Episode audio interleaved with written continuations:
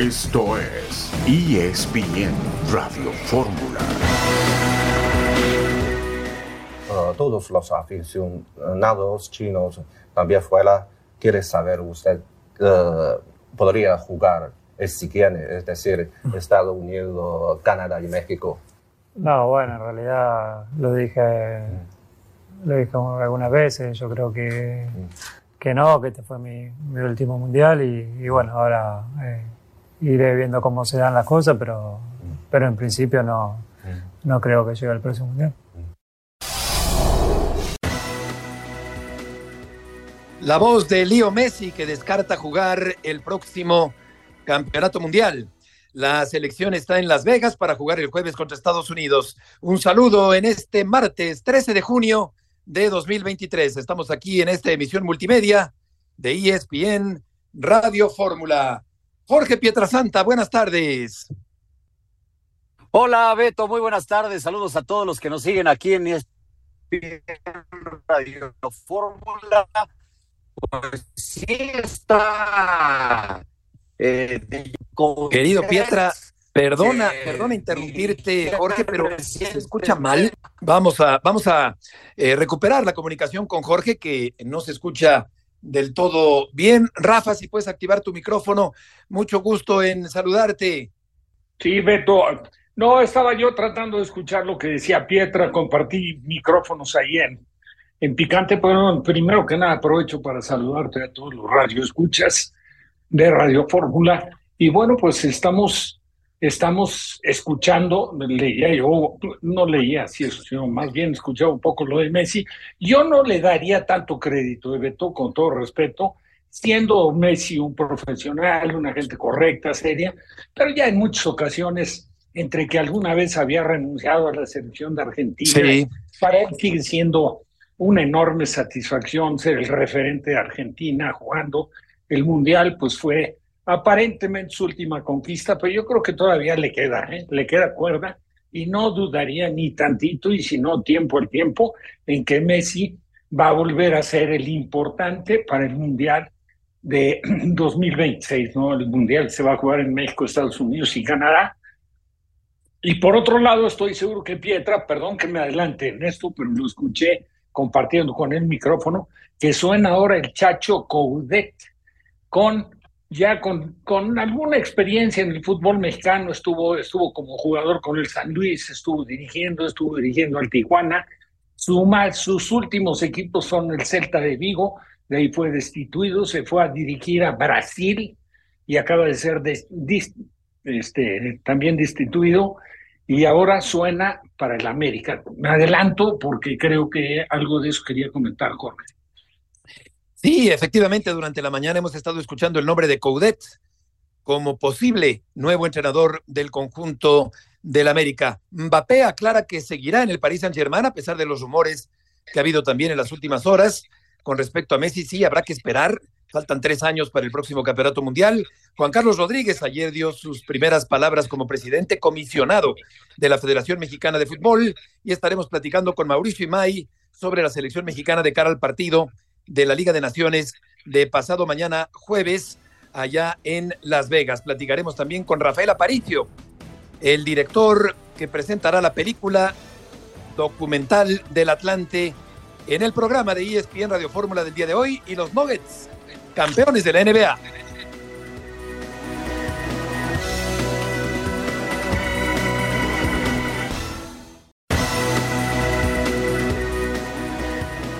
Estamos de regreso, Pietra, en esta tarde aquí en ESPN Radio Fórmula. Perdóname, Beto, se me, se me estaba cortando. Un saludo para todos. Sí, eh, ahorita ya estamos con Maue con Selección Nacional, pero comentaba yo que surge la nueva posibilidad de técnico del América, ¿no? El Chacho Coudet, que estaba dirigiendo al Atlético Mineiro, que ya dirigió en México a Tijuana y que en este momento está libre, ¿no? Pues vamos a ver qué nos dice eh, César al rato en el reporte del América. Perfecto, claro que sí, Jorge Pietrasanta, en esta tarde aquí con nosotros en el programa. El de mañana contra Estados Unidos, el del jueves contra Estados Unidos no es un partido cualquiera y yo creo que Diego Coca necesita eh, que la selección gane y convenza para afianzarse, aunque sea temporalmente, en su puesto de técnico de la selección mexicana, aunque también hay que tomar en cuenta lo que Juan Carlos Rodríguez decía ayer con respecto a un apoyo irrestricto al entrenador de la selección mexicana. Mauricio Imay está en Las Vegas. Mau, gusto saludarte. Siempre me da gusto saludarte, caballero, mi querido Beto Murrieta. Eh, me gustaría decirte que sí, que estamos en Las Vegas, pero no. Estamos a 40 minutos de Las Vegas, a la mitad del desierto. Esto se llama East Lake. Así, así lo decidieron los directivos de la Federación Mexicana de Fútbol, aislar otra vez a la selección mexicana, sacarla del bullicio. Esto que viene sucediendo a lo largo de los últimos años, que pasó en la Copa del Mundo de Qatar, que yo creo que al final este, lo único que termina por lograr es, es que el futbolista se fastidie más rápido. Eh, pero bueno, son, son decisiones de, de los directivos y, y aquí eligieron quedarse. Eh, el trayecto al entrenamiento es de 40 minutos, el trayecto al estadio va a ser casi de 50 minutos. Eh, mañana Diego Coca tendrá que ofrecer conferencia de prensa en el estadio de los Raiders y bueno, pues evidentemente el jueves también el traslado al estadio será complicado. Hoy trabajo a doble sesión, Beto, por parte del equipo mexicano. Yo creo, Mau, eh, no sé qué opines, que el hecho de que la selección de Estados Unidos no atraviese por su mejor momento, no tiene un técnico titular, sino uno interino, eh, da una posibilidad de que el equipo mexicano pueda ganar este partido que tiene su importancia pasado mañana. Sí, estoy completamente de acuerdo. Eh, Estados Unidos con el técnico interino del interino. Este, aquí, aquí lo que por lo menos a mí me llama la atención, ¿no? Y me llega a preocupar es que hoy veamos o nos basemos más en el mal momento de la selección de Estados Unidos para pensar que la selección mexicana tiene posibilidades de ganar el próximo jueves, a diferencia de lo que pasaba hace unos años, que decíamos, la selección mexicana está para ganarle a la selección de Estados Unidos, esté como esté el rival. Hoy no, hoy la realidad es que el análisis parte de cómo está la selección de Estados Unidos. Y estoy completamente de acuerdo contigo, el, técnico interino del interino, además Makini Pulisic, sus, eh, dos de sus figuras principales eh, sin tener actividad a lo largo de los últimos seis meses. Si bien es cierto, se hicieron de un delantero de muy buenas características, de muy buenas condiciones, que me tocó a lo largo de esta temporada en el fútbol francés, Florán Balogun, eh, de doble nacionalidad y seguramente tendrá minutos el jueves. Veremos qué tan rápido se ha podido adaptar a la idea de, la, de, lo que pretende la selección de, de Estados Unidos. El jueves, este partido que para mí entiendo todo lo que dijo ayer Juan Carlos Rodríguez. Para mí, el partido del jueves va a marcar el rumbo del equipo mexicano este verano. Sí, yo también creo, Mauricio, te mando un abrazo que allanaría el camino si se le gana a Estados Unidos, pensando ya después en lo que será la Copa Oro y con la convocatoria que hemos visto que ya presentó eh, la, la selección de los Estados Unidos. Quiero preguntarte, Mago, confirmando eh, con toda esta revolución que se ha dado en el seno de la Federación Mexicana de Fútbol, la conferencia de ayer, etcétera, ¿qué directivos acompañan al equipo tricolor? Mi querido Jorge, fuerte abrazo. A ver, eh, Rodrigo Álvarez de Parga, director de selecciones nacionales, Julio Davino, director deportivo, son los dos hombres encargados de la delegación aquí en el viaje y en lo que será todo todo el verano, eh, por ahora. Me comentan que mañana llega Juan Carlos Rodríguez, presidente de la Federación Mexicana, bueno, no, ahora comisionado, perdón, comisionado presidente, eh, eh, hará el viaje mañana, eh, llega aquí a Las Vegas para estar presente el jueves en, en el partido. Aún, aún no hay confirmación de que se quede hasta el domingo, me parece que mucho dependerá de cuál sea el resultado el próximo jueves. Mau, ¿qué jugadores crees que serán titulares seguros pasado mañana? Fíjate, qué buena pregunta, Beto. Eh, de lo que he podido investigar, eh, primero lo que fue la práctica del día de hoy, ¿no? Una práctica muy intensa en donde me dicen ya empezó a hacer fútbol Diego Coca, pero con, eh, con, con, muchos cambios. Y esto que digo, ya empezó a hacer fútbol, eh, está mal de mi parte, así es como lo conocemos en el medio, ¿no? Pero la gente dirá, bueno, pues sí, ni modo que haga rugby, ¿no? Eh, esto de hacer fútbol se refiere al famoso interescuadras, ¿no? Que, que, que, que le conocemos de hace años. Eh, preparando ya lo que es el dibujo táctico, ese sí está muy claro, con tres centrales, dos carrileros muy profundos, dos volantes para recuperar la pelota y tres atacantes, dos que van a ir por fuera y un centro delantero. Y, y, en todos estos movimientos aún no está definido y aún me parece no tiene decidido y creo que eso le va a llevar un rato a Diego Coca quién va a ser el titular contra Estados Unidos. Santiago Jiménez o Henry Martín, quién será el referente en ataque. Santiago Jiménez tuvo un tremendo semestre en el conjunto del Feyenoord. Henry Martín tuvo una muy buena fase regular, luego en liguilla vino a menos, tuvo un problema físico que arrastró en las últimas jornadas ya de la temporada regular. Lo vimos contra Camerún, tuvo buenos minutos, pero me parece que está está muy pareja la competencia y así me lo han dicho desde el interior de del equipo mexicano, Beto que está muy pareja la competencia y esa quizás será la decisión que más le cueste trabajo a Diego Coca. Rostros pues más habituales en un once titular de selección mexicana, Ochoa va a ser el guardameta titular, el Cachorro Montes va a estar dentro de los tres centrales, Jesús Gallardo va a ser el lateral por izquierda, en medio campo seguramente Edson va a ser un recuperador, el otro seguramente va a ser Luis Chávez, y después hay que ver cómo, cómo, cómo llega Vega a mañana o al entrenamiento al rato, a ver cómo está Vega, porque le costó mucho trabajo por el tema de la rodilla a lo largo de toda la temporada con el, con el Guadalajara. Antuna es otra opción por el costado de la derecha y lo que te decía del centro delantero. Me parece que de un once titular, en este momento podemos hablar de una base de ocho futbolistas que están muy seguros y muy definidos para arrancar el próximo jueves. Boca aparenta estar fuerte psicológicamente, ese ecuánime al declarar, no se le ve descompuesto, pero, pero ¿qué percibes, Mau? ¿Qué tan presionado está con respecto a este partido eh, importante del jueves y lo que viene por delante? Siempre tuve la oportunidad de platicar con él allá en el hotel de concentración de San Diego, eh, está muy claro, ¿eh? él, él, está muy claro de lo que pretende, él está muy claro de lo que es su proyecto, él te habla de, que en el fútbol mexicano se tiene que entender ese término paciencia y de que se tiene que construir a mediano y largo plazo. Él, él muy, muy convencido de eso.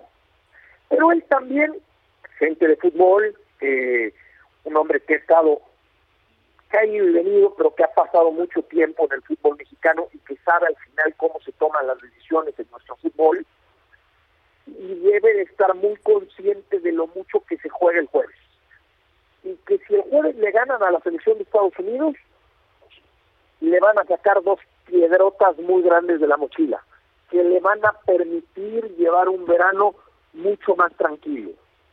Si pierde el jueves, le vas a meter dos piedrotas muy grandes de esa mochila que de por sí ya está muy pesada muy pesada quizás sin tener tanto que ver Diego Coca en esto. Pero al final a Diego Coca, yo siempre lo he dicho, le ha tocado bailar con la más fea. Tomó a la selección después del fracaso más grande en una Copa del Mundo, después de lo sucedido en Qatar. Toma a la selección con un entorno muy convulsionado por tantos y tantos cambios. Y toma una selección que en seis meses o un poquito menos de su gestión se va a encontrar en un partido de matar o morir a la selección de Estados Unidos. Exactamente. Mao, muchas gracias por tus aportaciones del día de hoy. Un placer como siempre, querido Beto. Fuerte abrazo. Igualmente, Mau, que te vaya muy bien. Aquí, Rafa, eh, sí, yo creo que si la selección llega a perder el jueves, yo, yo no creo que, que renuncie o lo destituyan ese día, pero, pero sí podría marcar el principio del fin de una gestión que están haciendo en pleno reacomodo del organigrama de la Federación Mexicana de Fútbol. Renunciar no renuncia, ¿eh? yo no veo por qué tenga que renunciar Diego Coca. Él tiene, él está consciente, desde luego se maneja bien, con, con serenidad, a lo mejor respaldado en lo que han sido sus éxitos en su trayectoria como técnico, en su última etapa, ¿no? Con Atlas, esos dos títulos, sacando de una situación compleja, histórica, a los rojinegros, pero, pero naturalmente que está consciente, está consciente de lo que representa el partido contra Estados Unidos. Ahora, también habrá que ver un poco, estarán de acuerdo Beto y Jorge, digo, yo no creo que suceda eso de la renuncia a la descarta totalmente. El removerlo tendría que ser un partido desastroso de México, porque las formas cuentan. Digo, México dentro de este récord negativo que tiene contra Estados Unidos, pues ha habido un par de partidos que uno, futbolísticamente de acuerdo a lo ofrecido, lo merecía ganar, ya no perder, ganar, y el otro, pues no merecía perder, pero sí empatar. Pero bueno, son derrotas, se suman a, las, a, los números negativos y la situación está que arde. Como bien decía Mau, sin ninguna culpa por parte de Diego Coca. Diego Coca salió muy mal de Tigres, se quemó con la gente. Vamos al corte, Rafa. Pero, pero bueno, pues la selección se la pusieron ahí, dijo, pues quién no le entra, creo que Sí, sí, es cierto. Llega en un momento muy incómodo. Volveremos enseguida.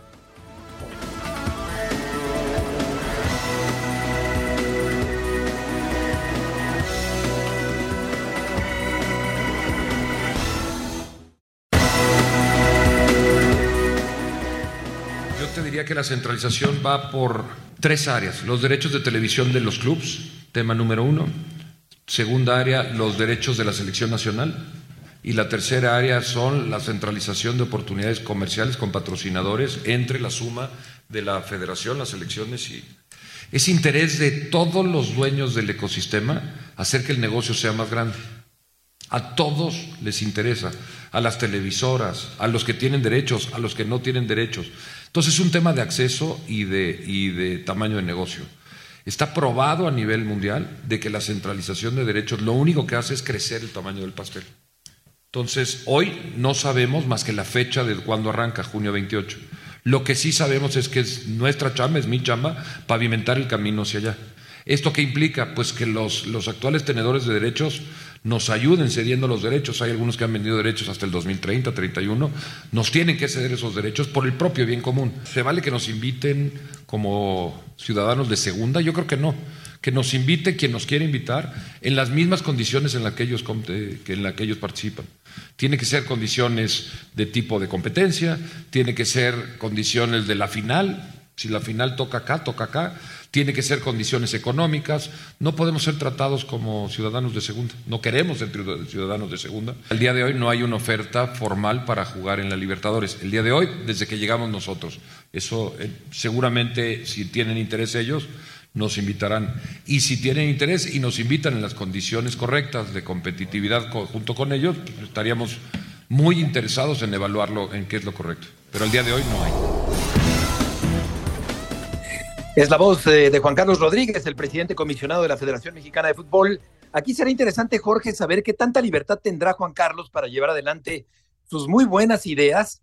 Y por otra parte, habrá que esperar a la terminación de los contratos vigentes para poder realmente cambiar más adelante algunas eh, eh, situaciones que tenemos en el fútbol mexicano y que tienen que cambiar y mejorar esta centralización de derechos de televisión, ¿no, Beto? Porque lo que él dice se escucha y se escucha muy bonito. Y la realidad, yo conociéndolo, una de las prioridades de, de la bomba siempre ha sido esa, la de los derechos de transmisión que tendrían que abrirse, centralizarse y entonces que todos participaran con su rebanada de pastel. O sea, suena muy padre, muy bonito. Otra cosa que sí sucede es que los últimos años y los últimos presidentes de federación todos ellos que han dado resultados económicos muy buenos han surgido de Televisa, ¿no? Como sucede ahora con la bomba, eso es irremediablemente eh, imposible hacerlo a un lado. Entonces las ideas son muy buenas, estamos muy padre todo lo que nos dice y ojalá y sí tenga la libertad para poderlo aplicar, porque porque lo que es un hecho también, Beto, y, y, y lo manifiesta en lo que declara, es un tipo muy inteligente. Sí, sin duda, muy inteligente, conoce muy bien el negocio, tiene mucha habilidad y vamos a ver el desempeño de Juan Carlos Rodríguez. Vamos a ir contigo, León Lecanda. León, qué gusto saludarte. Ha habido el día eh, de hoy una conferencia de Armando Archundia. León, adelante con la información. Sí, Beto, y antes de ese tema, que es importante también tocarlo, ¿no? Porque habrá algunos cambios en, en cuanto al arbitraje mexicano, el uso del VAR y tecnología. Aquí lo interesante también hablar sobre esta parte del regreso de México a los torneos de Conmebol es que pasa mucho por la negociación entre CONCACAF y Conmebol. No tanto por el deseo de la selección mexicana, en realidad la federación de nuestro país quiere regresar porque saben que a nivel de competencia e incluso a nivel de negocio puede ser un gran paso el volver a estos torneos, tanto a nivel de selecciones como también en cuanto a los clubes, pero Beto, la misma Conmebol también lo ha dicho, es decir, eh, ellos están interesados en que México regrese, el que aquí no ha querido es con CACAF, y eso es lo que tiene que resolverse, o sea, cómo van a regresar, de qué manera, qué selecciones, si es la A, la B, ya sabes, los calendarios, e-, ese es realmente el tema complicado hasta el momento, veremos cómo, cómo se resuelve con esta nueva administración. Y el día de hoy, pues bueno, se presenta un patrocinio, Beto, eh, la marca Wilson va a vestir a los árbitros por los próximos tres años, toda la ropa de entrenamiento, de día de partido y de viaje, pero aquí muy interesante, por fuentes ahí en la federación nos enterábamos que para el próximo año, enero del 2024, la idea es utilizar un mecanismo, un sistema muy similar al que se usa en la NFL desde hace muchos años, en donde el árbitro, después de una revisión de una jugada en el bar, pueda utilizar un comunicador, un aparato de comunicación que se conecte en tiempo real con el sonido local del estadio y con el audio de la transmisión de la televisora en turno y que pueda comunicar a los aficionados en tiempo real las razones de su decisión, de por qué mantiene una tarjeta roja, un penalti o por qué cambia la decisión después de usar el VAR, repito, como se usa en el fútbol americano en los Estados Unidos, y eso me parece una buena propuesta cuando la que sí ya va a entrar en turno en esta apertura 2023 es la de centralizar justamente el VAR. Ya todo se va a hacer desde la Federación Mexicana de Fútbol en la unidad móvil fija ahí y eso se va a coordinar para los nueve estadios con un delay prácticamente de milisegundos. Ya no van a tener que estar viajando con el camión a cada uno de los estadios jornada tras jornada, sino que se va a hacer todo desde las oficinas de la Federación Mexicana de Fútbol. ¿Y qué efecto crees que tendrá eso? Beto, mira, de entrada reducir costos, eso es lo primero, ¿no? Ya no van a tener que estar viajando a todo el personal del bar semana tras semana a cada uno de los partidos. Segundo, eh, también reducir al personal, porque ahora puede haber uno, dos o hasta cuatro oficiales o, árbitros bar, ¿no? En la semana a semana, que se echen todos los partidos, ¿no? Viernes, sábado, domingo. Eh, y tercero también, que va a ser más sencillo para Armando Archundia, para Enrique Oces, que es el, director de la Comisión Técnica de la Comisión de Árbitros, eh, verificar, supervisar, estar al tanto del correcto uso de la repetición instantánea, ¿no? Del Video Assistant Referee. Entonces, eh, eh, trae estas, estas ventajas, Beto, y también el hecho de que, bueno, pues evidentemente es mucho más barato, ¿no? Operarlo desde una sede central, como lo hacen, por ejemplo, ya en la actualidad la FI, es decir, la Federación de Inglaterra, y también la US Soccer a través de la MLS. Oye, León, por último, de mi parte, ¿en qué consistirá la labor de Ibar Cisniega? Mira, Beto, va a ser el presidente ejecutivo de la Federación Mexicana de Fútbol. Tendrá, digamos, en ese sentido el mismo estatus que el presidente ejecutivo de la Liga MX, que es Miquel Arriola, que se mantendrá en el cargo. Y ellos le reportarán al alto comisionado, digamos, que en este caso será Juan Carlos Rodríguez. Esto ya fue aprobado eh, por el Pleno de la Asamblea General en la Federación Mexicana de Fútbol por todas sus divisiones, incluyendo la tercera, la segunda Premier, ¿no? El, la sector amateur, por supuesto, Liga de Expansión y Liga MX, y de esa manera se va a dividir esta nueva estructura. Por eso ayer la primera eh, conferencia, ¿no? En donde Juan Carlos Rodríguez aparece públicamente y ya por la noche eh, en un programa de Televisa, en donde, bueno, ya da muchos detalles sobre todo este tema, pero repito, el hecho de que México pueda regresar a los torneos de Conmebol en realidad no pasa por la voluntad de la Federación Mexicana de Fútbol ni de la misma Confederación Sudamericana de Fútbol.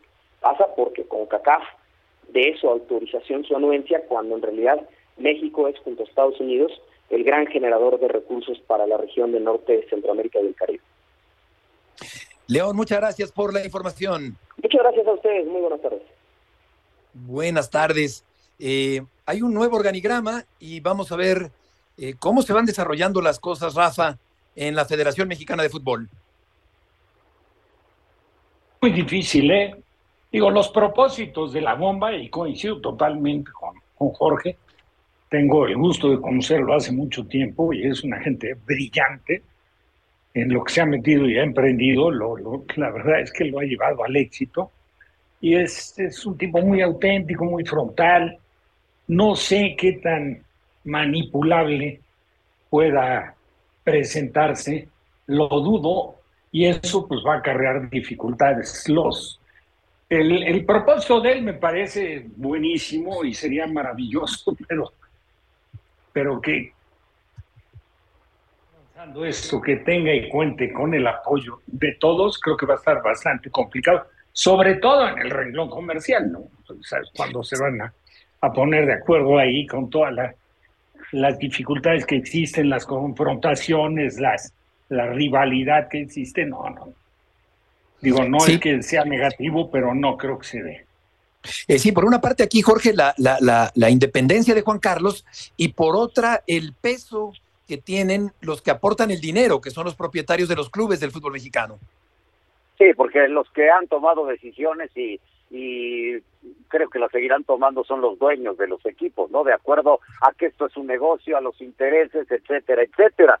Pero yo sí, honestamente veo veo un poco más de fuerza en la figura de, de la bomba que de las que se pudieron presentar antes, que eran importantes también y que han sido buenos en sus chambas, sobre todo para darle resultados económicos a la, a la federación, ¿no? Eh, Juan Carlos Rodríguez llegó calladito, calladito a los a los medios después de dedicarse a todo este asunto de la ropa deportiva, los tenis, etcétera. Llegó calladito y ha ido creciendo de manera exponencial. Su su éxito en la de, en la televisión es innegable, ¿no? Sobre todo lo de Univisión Deportes. Eh, acá podría entenderse que ya es otro negocio, pero lo entiende él muy bien. Por eso sí pensaría, porque en algún momento él eh, y, y, Francisco Javier González con, con su concepto que llegó a tu DN, pues llegaron a ser socios con, con la empresa, con Emilio Azcárraga, vamos. Eso le da, me parece que cierto estatus un poquito más arriba de los que se han presentado en federación anteriormente. Sí, cómo no, es muy estratégico, es muy buen negociador, le entiende bien a la parte comercial hace negocios importantes. Vamos a ver cómo aplica todo ello Juan Carlos en eh, la Federación Mexicana de Fútbol. Por otra parte, antes del corte y de hablar del América, hay que Beto. informar lo de la lesión de el portero del equipo mexicano, Carlos Acevedo, el portero de Santos Laguna, lo van a operar mañana miércoles en San Antonio, Texas, porque estaba jugando en un eh, calentamiento del partido contra Camerún y él iba a ser titular, empezó a tener algunas molestias en el hombro izquierdo y a final de cuentas el cancerbero de Santos Laguna tendrá que ser operado el día de mañana. Vamos a una pausa y volveremos enseguida en ESPN Radio Fórmula.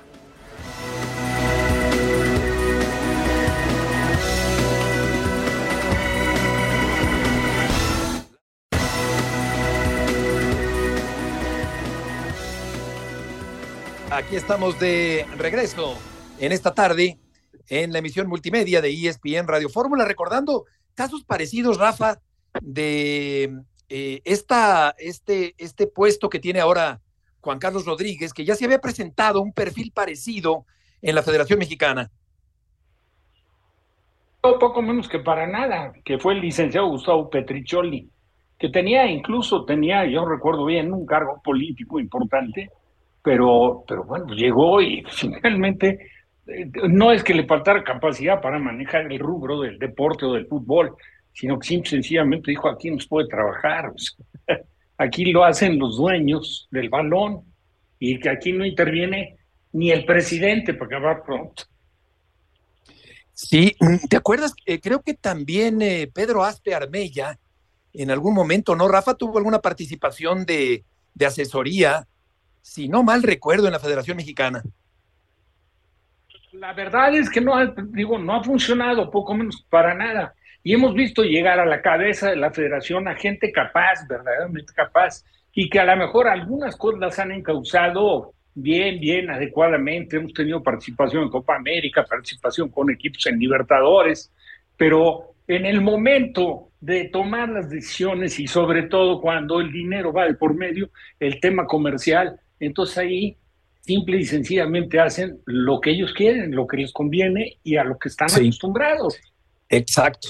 Es el gran reto eh, ahora que tiene Juan Carlos Rodríguez, a ver cómo logra mediar este tipo de situaciones que se presentan en este anómalo fútbol mexicano. Manu, qué gusto saludarte allá en España.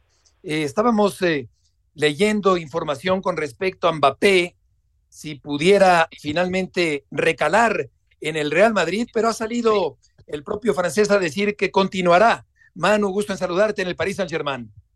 ¿Qué tal? ¿Cómo estáis? Y esa es la única verdad que sabemos ahora mismo, porque eh, si recordáis, yo siempre soy muy crítico con todas las noticias que desde Francia, salvo las que da el equipo, llegan sobre Mbappé. Si hacemos un repaso, no hace mucho, el mercado de invierno este, no, el anterior, se publicó como hecho que el Madrid iba a pagar 200 millones y que la segunda parte de la temporada pasada la iba a pasar en, en el Rabeu acordaros cómo acabó aquello y cómo acabó renovando y cuando se publicó que ya estaba hecho y algunos ponían el ruido de, un reloj y decían que, que faltaban segundos para que se confirmara y lo que se confirmó fue la renovación. Lo único cierto es lo que ha dicho el propio Mbappé, que acaba contrato, que no va a renovar y que acabará contrato, eh, pues como se había hablado, después de los Juegos Olímpicos de París y a partir de ahí empezará a buscarse un destino o empezaremos a ver qué hay. Yo conociendo a Florentino, y creo que le conozco un poco, eh, el Madrid no va a pagar por Mbappé este año y se va a esperar al año siguiente para, para traerlo. Eh, he leído en algún sitio también que el Real Madrid va por él. A mí en, el, en Valdebebas hoy me decían que están muy calmados, lo mismo que decían en el, en el mercado pasado, muy calmados, que no pasa absolutamente nada y que esto no les cambia la dinámica de la idea que tienen de hacer fichajes en esta temporada inaugural del Bernabéu. Con respecto a Guardiola, Manu, campeón de la Champions con el Manchester City, también hay rumores en torno a que no continuaría con el equipo inglés. ¿Qué podría impulsar a Guardiola a dejar al equipo campeón de la Champions? Pues eh, eh, es que ahí también tengo algo de información y, para mí no dejan de ser rumores. También hay rumores esta noche en la prensa británica sobre que Mbappé podría ir al Chelsea o al Manchester United. Estamos en una época donde hay que eh, poner en cuarentena toda esta información inmediata que sale y si se quiere investigarla a todas las partes. En el tema de Guardiola, yo lo que sé es que él va a acabar este contrato que le quedan dos años y que su idea es terminar el proyecto aquí, a menos que se tuerza, al menos que pase algo, esto es fútbol, pero no sería este año cuando, cuando se marcharía. Él quiere entrenar a, una selección nacional y es su próximo objetivo, pero eso no quiere decir que ahora mismo se quiera marchar. No está en la misma situación que estaba en el Barça cuando se quiso marchar, con un vestuario enfrentado, donde, donde se estaban matando entre ellos y, se ha comprobado tiempo después y, y cuando ha salido toda la verdad yo creo, creo, y por la información de, ese vestuario y algún jugador español ahí en ese vestuario con el que me llevo bastante bien, eh, y uno de los mejores de Europa en estos momentos, eh, no, para mí no tiene ningún cimiento, ningún viso de realidad del hecho de que Guardiola ahora mismo se pueda marcar este año. El que viene, posiblemente. El siguiente, seguro, porque acaba contrato y él ya habrá terminado la obra que quería hacer. Eh, Manu, te mando un abrazo. Con, con respecto a, y regresando con el tema de Real Madrid, bueno, por historia sabemos que el Real Madrid ha tenido un centro delantero de jerarquía y ha sido parte de todos los, éxitos del equipo merengue. Ya se comentaba, ya platicaba lo de Mbappé. Pero entonces, de acuerdo a tu información y a tu experiencia, ¿cuál sería el centro delantero por el que va con todo el equipo de Real Madrid? ¿A quién podríamos ver en esa posición para la siguiente campaña? Hay muchísimas dudas, muchísimas dudas con Harry Kane. Eh, es el nombre en el que más se ha estado trabajando, en el que más se ha estado reunido en Valdebebas los que toman estas decisiones, pero hay muchas dudas.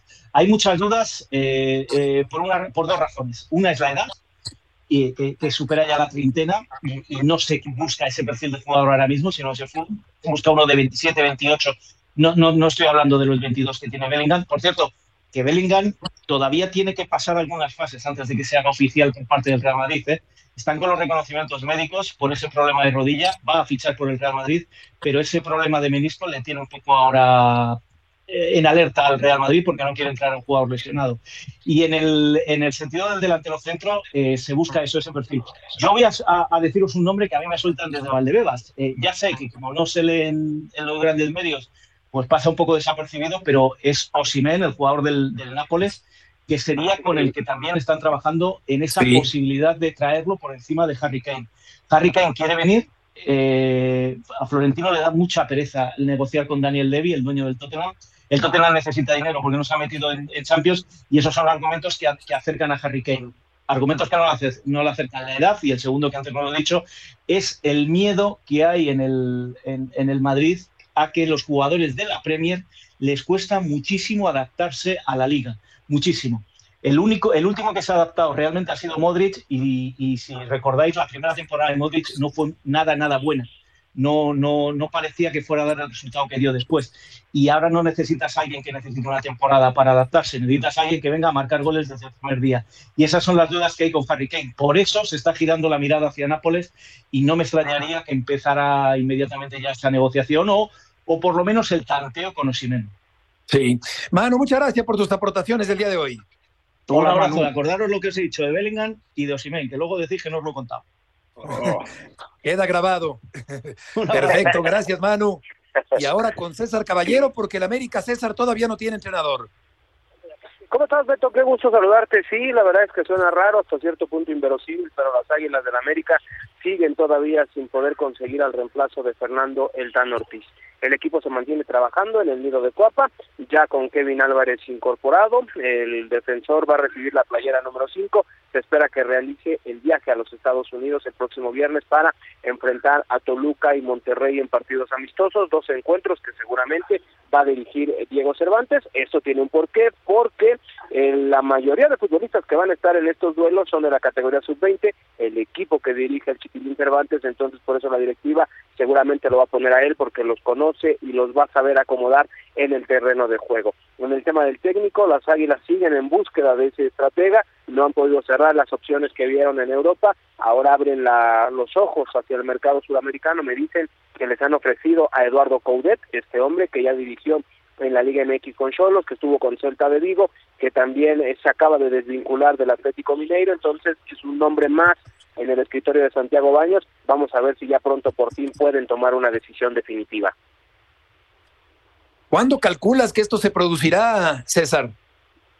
Beto, la verdad es que estamos en un punto en el que es difícil meter las manos al fuego por esta directiva. Se suponía que la semana pasada tenía que haber quedado resuelto este tema y míranos, estamos ya el martes 13 de junio y todavía no hay un técnico. Ellos esperan que sea esta misma semana para que este entrenador se incorpore lo más pronto posible y comience a trabajar de cara a la jornada 1 y eso sería hasta que el equipo vuelva de los Estados Unidos. Entonces, esta situación eh, urge ya en el campamento americanista, así como también urge cerrar un nuevo delantero, porque lo más probable es que Henry Martín no esté las primeras dos jornadas del torneo por el tema de selección mexicana. Viñas ya fue vendido, Roger terminó contrato y entonces en este momento no hay quien sea el delantero o el que se perfile para jugar en esa fecha 1 el 30 de junio contra Bravos de Juárez. César, muchas gracias por la información. Saludos, excelente tarde. Buenas tardes. Y vamos con eh, tu reporte, Katia Castorena. Los Nuggets son los campeones del básquetbol profesional de los Estados Unidos. Katia.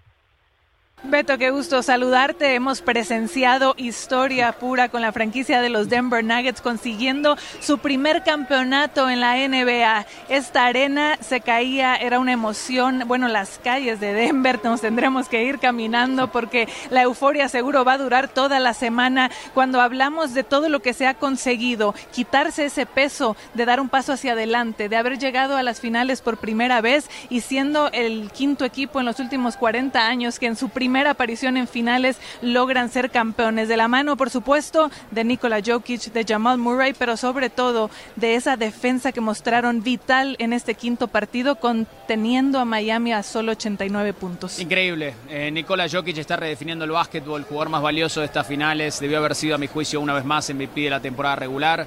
Tiene dos ya en su haber 30 puntos de promedio, 14 rebotes, 7 asistencias, primer jugador en la historia en liderar a todos los jugadores de postemporada en rebotes, puntos y asistencia.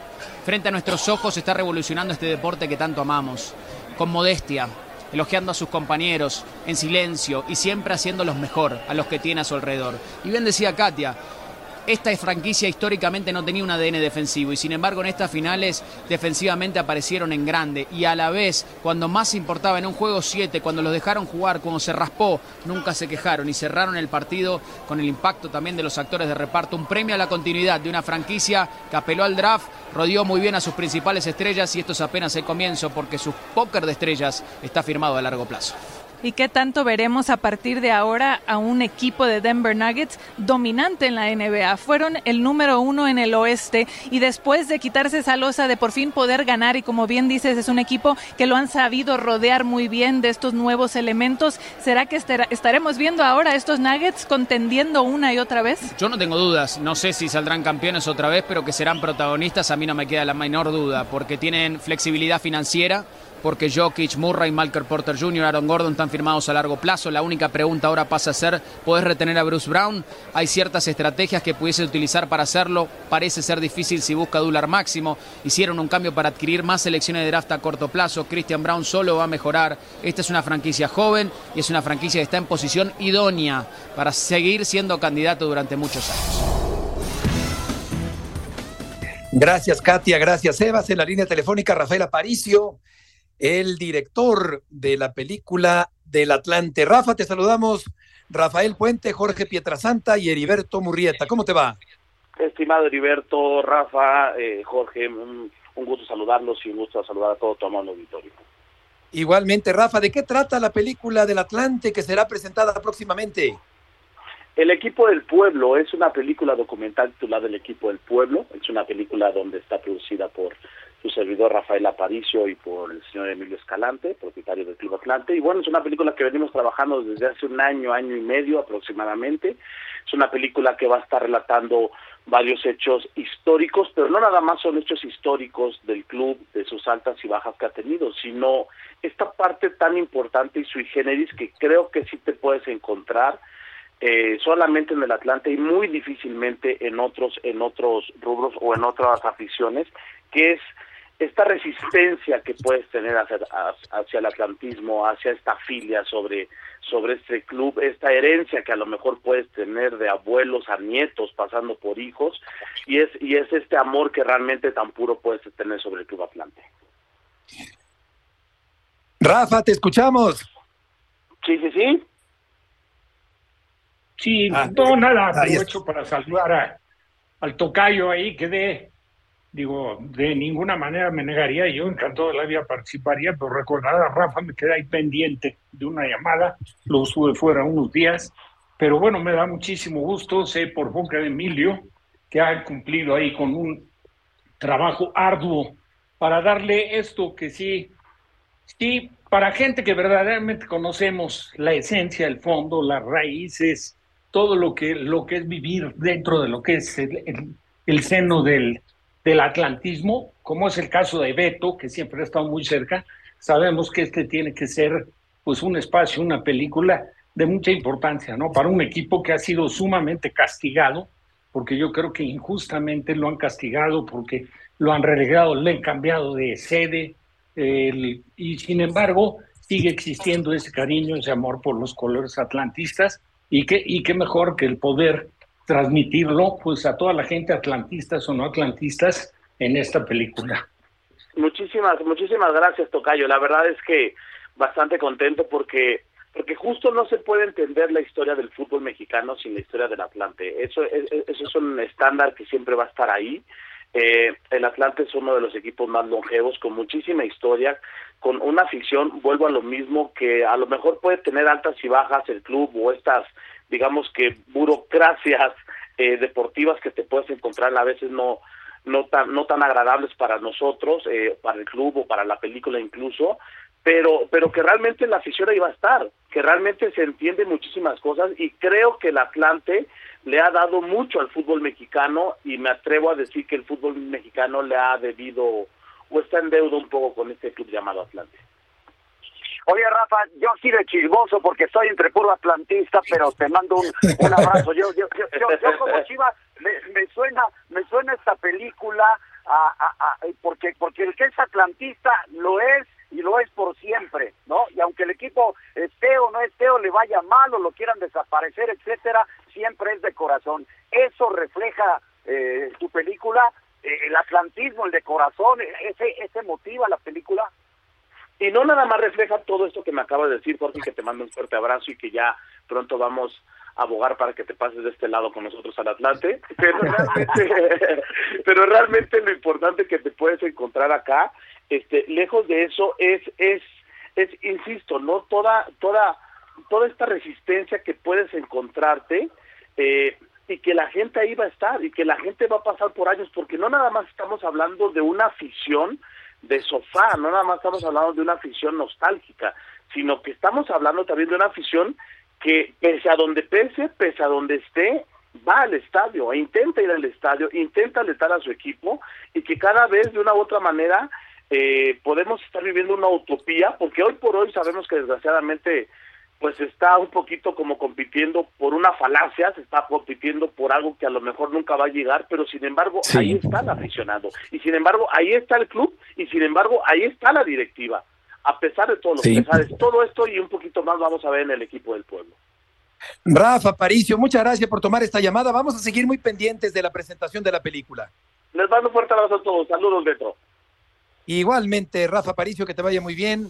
Arriba el Atlante, aquí dos atlantistas y un Chiva en esta tarde en el programa. Gracias por acompañarnos, Rafa, Jorge, buenas tardes, que les vaya muy bien. Hasta mañana. Gracias, igual. Buenas tardes.